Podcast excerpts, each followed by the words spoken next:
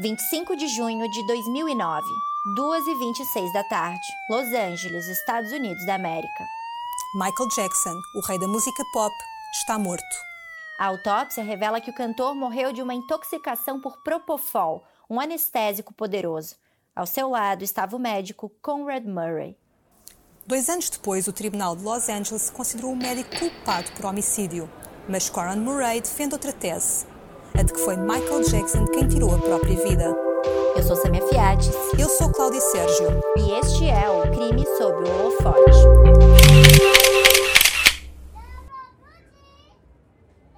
Michael Joseph Jackson nasceu a 29 de agosto de 1958 em Gary, Indiana, Estados Unidos da América. Oitavo filho da família Jackson, entrou aos seis anos para o mundo da música, com a banda que formava com o pai e os irmãos, os Jacksons Five. Iniciou a carreira a solo em 1971 na Motown Records e a partir daí foi sucesso atrás de sucesso.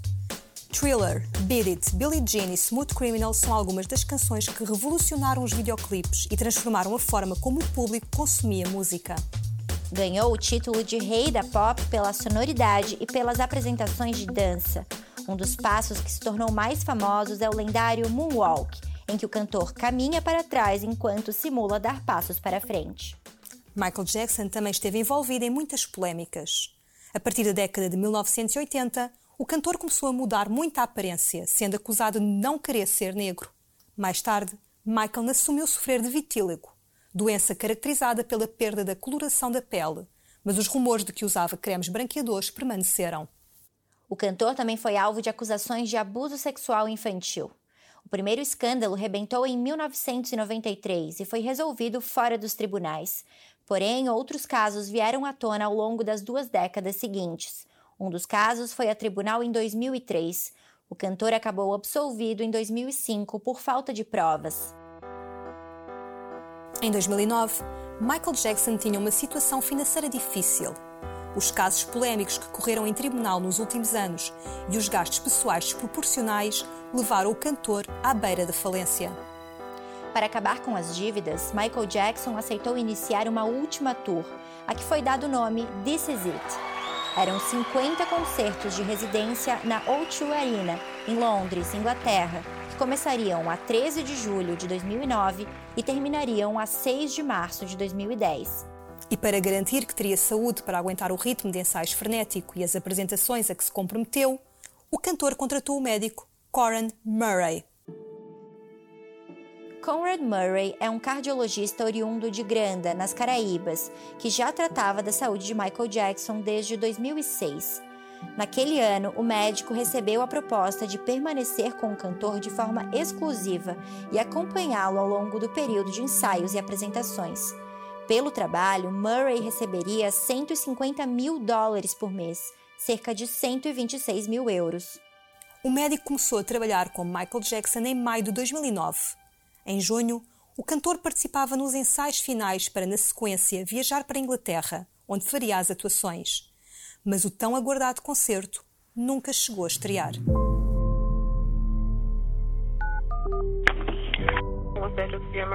Temos um senhor aqui que precisa de ajuda. Ele não está a respirar.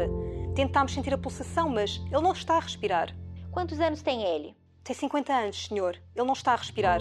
Está consciente? Não está consciente, senhor. Onde está ele agora? Está na cama, senhor. Ok, leve-o para o chão.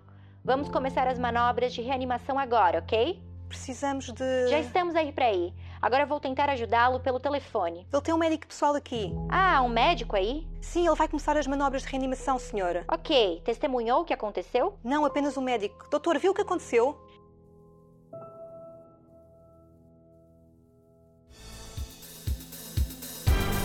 Na tarde do dia 25 de junho, os meios de comunicação norte-americanos começam a publicar que há uma emergência na casa alugada de Michael Jackson, em Holmby Hills, Los Angeles.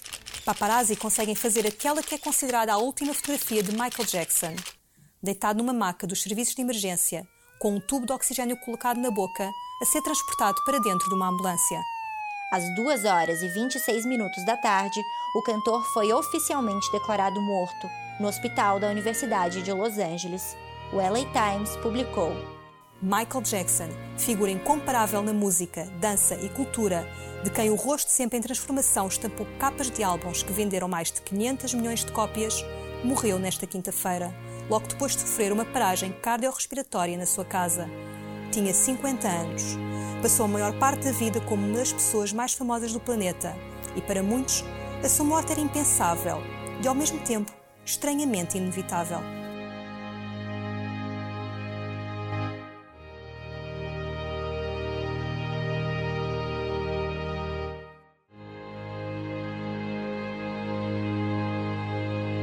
O corpo de Michael Jackson segue para a autópsia, que é concluída no dia 26 de junho.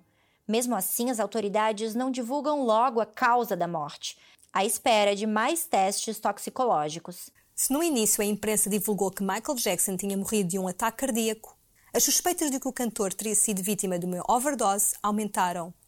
A expectativa era saber se a morte tinha sido acidental ou provocada. No dia 27 de junho, o médico do cantor, Conrad Murray, foi interrogado pela polícia de Los Angeles e deu a sua versão do que aconteceu durante a madrugada de 25 de junho. De acordo com o que o médico relatou e os órgãos de comunicação avançaram na época, as últimas horas de vida de Michael Jackson foram assim. Na quarta-feira, 24 de junho, Michael esteve a ensaiar a atuação da música Heart Song até perto da meia-noite. No fim do ensaio, o cantor abraçou os bailarinos, agradeceu à equipa de produção e desejou a todos uma boa noite. Meia-noite e dez, o médico Conrad Murray diz que recebeu o telefonema de um dos assistentes pessoais de Michael Jackson a pedir que o médico fosse até a casa do cantor. Murray chegou na mansão por volta da uma da manhã, ainda antes de Michael. O cantor chegou à casa cerca de 10 minutos depois, parou no portão da frente da mansão para cumprimentar fãs e seguiu para o interior da residência. Conrad Murray esperava por Michael num dos quartos, usado para os atendimentos médicos. Michael terá dito: Tratam-me como uma máquina. Murray disse que Michael disse estar muito cansado e pediu-lhe ajuda para dormir. O cantor foi tomar um banho e regressou ao quarto. O médico aplicou-lhe um creme no corpo usado para o tratamento do vitílico. Depois, Michael deitou-se. Michael Jackson não dormia naturalmente, disse Coran Murray aos investigadores. Era uma e meia da manhã quando o médico administrou em Michael um soro intravenoso, injetado na parte de trás do joelho, e deu-lhe um remédio para dormir, um comprimido da substância calmante diazepam de 10 miligramas via oral. Coran Murray explicou que, como o comprimido demora a fazer efeito, decidiu aplicar uma dose intravenosa de outro tipo de calmante sedativo, lorazepam. O médico aplicou uma dose de 2 miligramas diluídas em solução salina. Murray observou Michael Jackson por mais de uma hora e o cantor não adormeceu. Eram três da manhã quando o médico decidiu aplicar uma nova dose de 2 miligramas de calmante por via intravenosa. Desta vez, a substância midazolam. Neste momento, Coran Murray tenta convencer Michael Jackson a adormecer de forma natural. Baixou o som da música e a luz do quarto. Fez massagem nos pés do cantor e orientou a meditar. Murray diz que Michael permaneceu com os olhos fechados por cerca de 15 minutos, mas continuava desperto. Eram quatro da manhã quando, segundo Murray, Michael Jackson diz: Preciso dormir, Dr. Murray. Tenho este ensaio para realizar, para estar pronto para o concerto em Inglaterra. E amanhã terei que cancelar a atuação, cancelar a viagem, porque, como sabe, não consigo funcionar se não dormir. O cantor permanecia acordado. Às 5 da manhã, Murray administrou uma nova dose de 2 miligramas de lorazepam, a mesma substância que tinha sido usada cerca de duas horas antes. Segundo Murray, às sete e meia da manhã, Michael Jackson continuava acordado e a conversar. Foi quando o médico aplicou mais uma dose do segundo calmante, midazolam. Já era a quarta dose intravenosa da madrugada. Mesmo assim, os remédios não faziam efeito. Às 10 da manhã, Conrad Murray afirma que Michael Jackson pediu: Por favor, dê-me um pouco de leite. É a única coisa que funciona. Durante o interrogatório, os investigadores mostram-se confusos. Um deles pergunta: Leite quente ou morno ou apenas. Ao que Murray interrompe: É uma medicação, chama-se Propofol.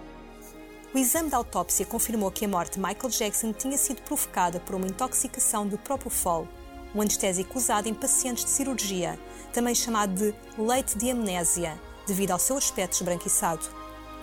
Os médicos legistas também identificaram que a aplicação de benzodiazepinas, as substâncias calmantes administradas durante a madrugada, contribuíram para a intoxicação.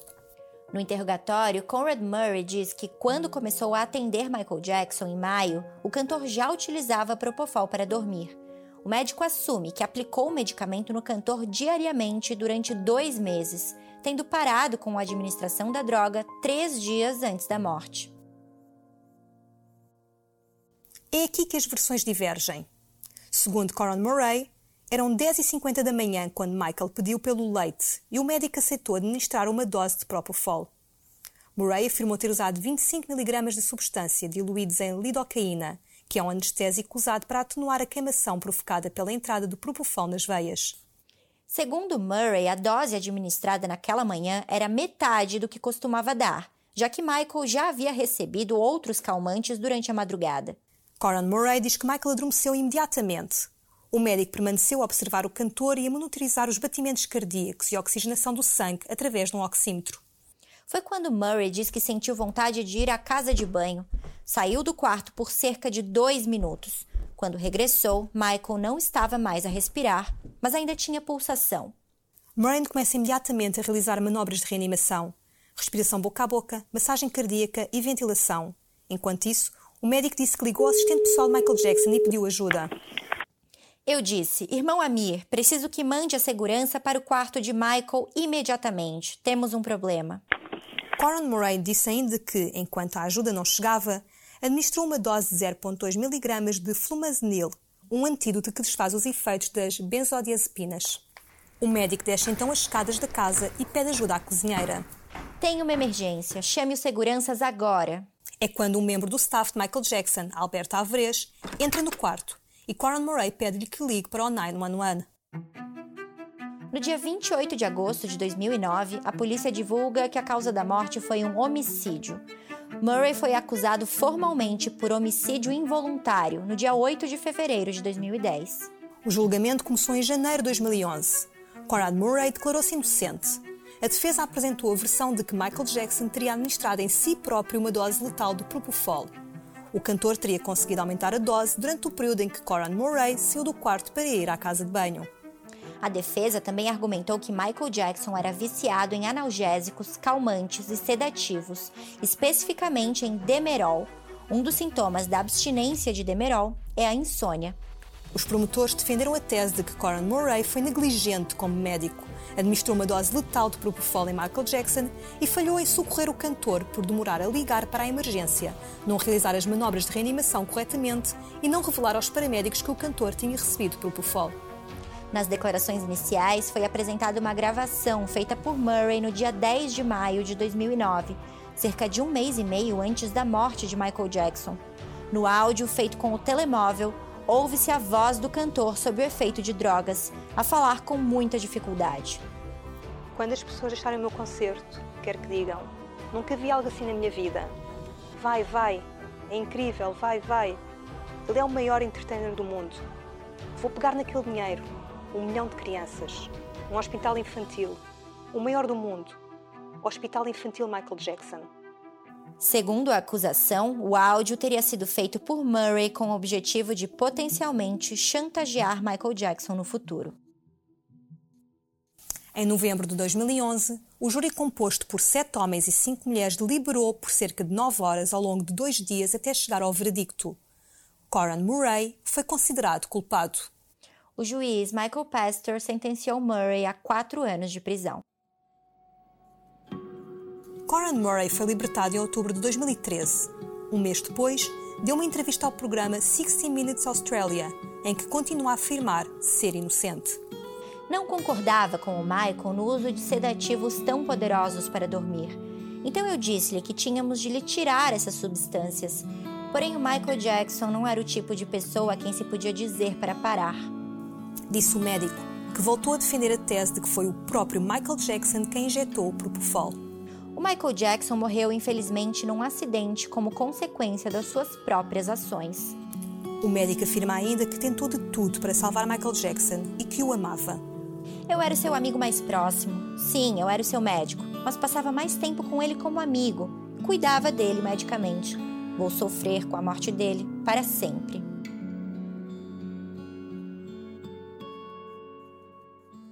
O exame de autópsia e as investigações da polícia de Los Angeles confirmaram outras suspeitas sobre Michael Jackson que há muito circulavam. O cantor sofria de vitiligo, tal como revelou numa entrevista a Oprah Winfrey em 1993.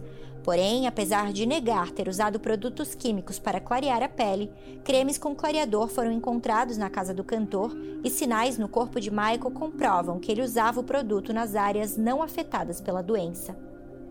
As cicatrizes no pescoço e rosto de Michael revelam a extensão das cirurgias plásticas a que foi submetido. O cantor tinha uma prótese no queixo e já não tinha o osso da ponte nasal. Michael usava uma peruca presa na cabeça por uma cola semi-permanente. O cantor tinha cabelo apenas nas laterais e parte frontal da cabeça, o topo da cabeça tinha sinais de uma queimadura que provavelmente foi causada por um acidente que o cantor sofreu enquanto gravava uma publicidade da Pepsi com os irmãos em 1983. O cantor tinha maquilhagem permanente nas sobrancelhas, pestanas e lábios. O médico legista acredita que ele poderia sofrer de lupus, uma doença autoimune que causa queda de pelos, lesões na pele e lábios e danos nos pulmões.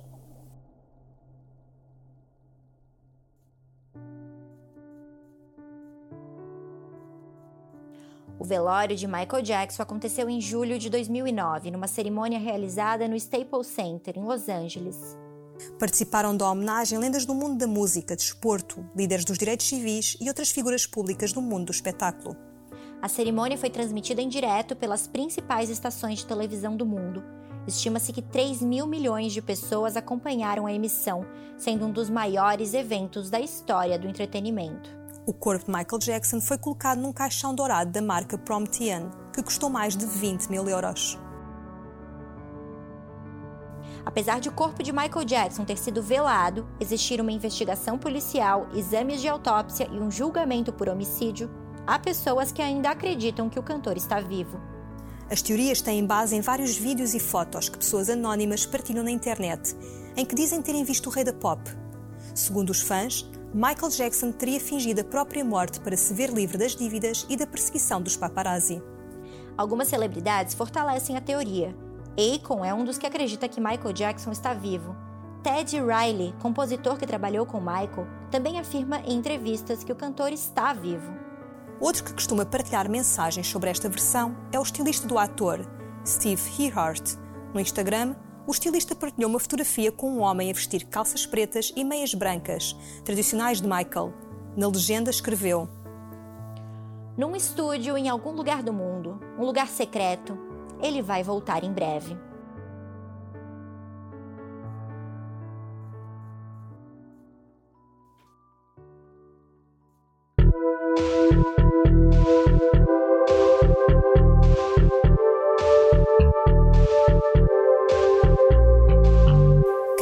Holofote é um podcast produzido pela equipa do holofote.pt.